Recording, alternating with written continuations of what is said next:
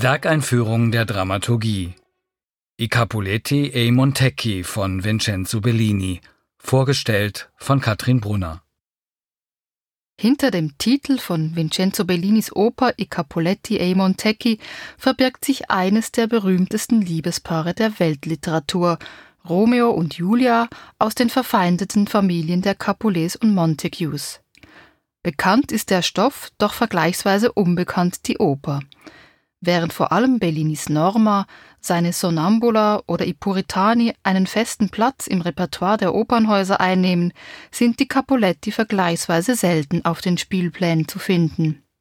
Möglicherweise liegt das am sperrigen Titel dieser Oper, doch auch die Capuletti sind, ganz ohne Frage, ein Juwel des italienischen Belcanto dessen morbide Schönheit entwickelt einen faszinierenden Sog, dem sich auch Richard Wagner nicht entziehen konnte.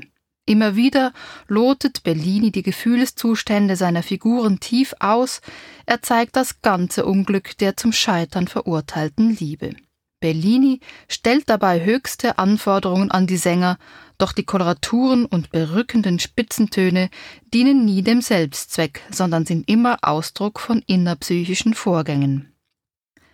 Als Bellini den Auftrag für eine neue Oper bekam, musste es schnell gehen. In nur sieben Wochen sollte das Werk fertig sein. Bellini sprang am Teatro La Fenice für einen Komponistenkollegen ein. Bellini, der sich gewohnt war, mindestens ein Jahr für eine neue Oper aufzuwenden, fiel dieses Arbeiten unter Zeitdruck naturgemäß schwer. An seinen berühmten unendlichen Melodien feilte er für gewöhnlich sehr lange. So sah er sich gezwungen, nicht alles von Grund auf neu zu erfinden, sondern Nummern aus eigenen älteren Werken zu übernehmen. Was für die Musik galt, galt auch für den Text.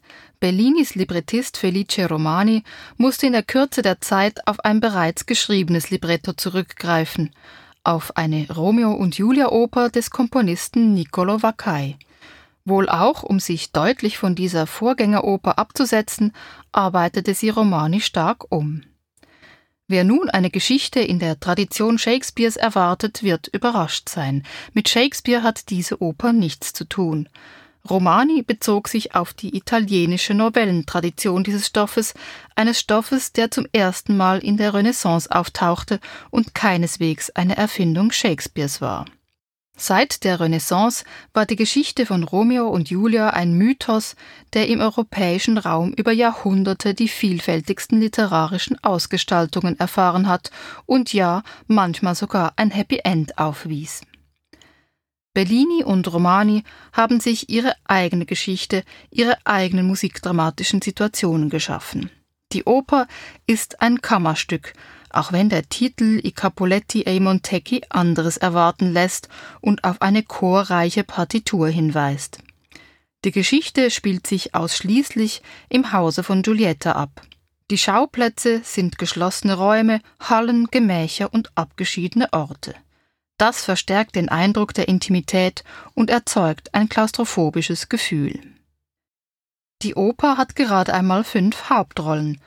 Romeo und Giulietta, Capellio, der Vater Giuliettas, Tebaldo, Capellios Schwiegersohn in Spe, sowie der Arzt Lorenzo, der Giulietta den berühmten Schlaftrunk verabreicht. Es ist ein männerdominiertes patriarchalisches Umfeld, was durch die Übermacht des Herrenchors zusätzlich unterstrichen wird. Von einer Mutter, einer Amme oder einer Freundin ist im Stück nie die Rede. Romani hat sich darauf beschränkt, die letzten 24 Stunden im Leben von Romeo und Giulietta zu beschreiben.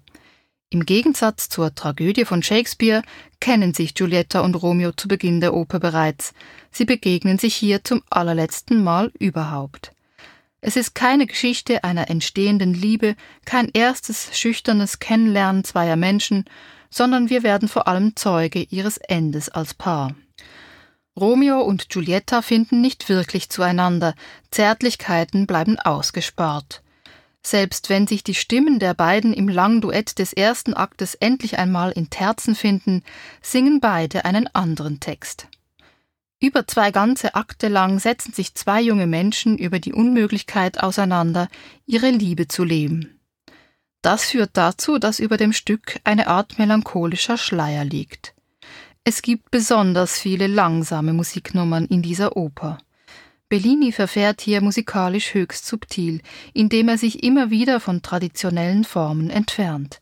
So folgt nicht immer auf eine Arie auch eine schnelle Cabaletta. Die vielen langsamen Tempi in dieser Oper hängen aber vor allem mit der Figur der Giulietta selbst zusammen.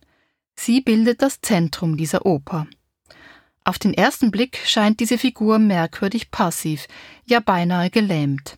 Zweimal möchte Romeo Giulietta zur Flucht bewegen, doch Giulietta weigert sich jedes Mal. Wie eine Gefangene bleibt sie im Hause ihres Vaters. Ganz deutlich artikuliert Giulietta, dass sie die Pflicht gegenüber ihrem Vater über ihre Liebe zu Romeo stellt. Christoph Loy, der Regisseur dieser Produktion, geht daher zu Recht der Frage nach, was das für eine unglückliche Beziehung zu diesem Vater ist, der zwar keine Arie zu singen hat, aber dennoch omnipräsent ist. Auffällig ist auch Giuliettas Sehnsucht nach dem Tod, die sie von der ersten Note an äußert. Dass diese Figur dramatisiert ist, liegt auf der Hand. Die endlosen, blutigen Auseinandersetzungen zwischen den verfeindeten Parteien, bei denen auch Giuliettas Bruder umgekommen ist, sind sicher nicht spurlos an ihr vorbeigegangen. Romeo wiederum ist bei Bellini kein richtiger Rebell, sondern von Anfang an ein gebrochener Held. Eine Figur, die keinen vorgefertigten Weg einschlagen will, sondern einzig und allein ihren Gefühlen folgt aber auch Romeo bringt letzten Endes nicht die Kraft auf, Giulietta aus ihrem Umfeld zu befreien. Romeo ist in dieser Oper als Hosenrolle konzipiert.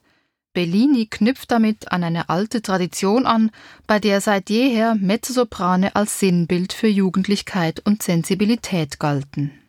Bei der Uraufführung in Venedig stand Bellini mit Giuditta Grisi ein Mezzosopran der Extraklasse zur Verfügung.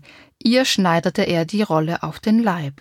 Auch unmittelbar nach der erfolgreichen Uraufführung übernahmen die bedeutendsten Sängerinnen der Zeit die Rolle des Romeo.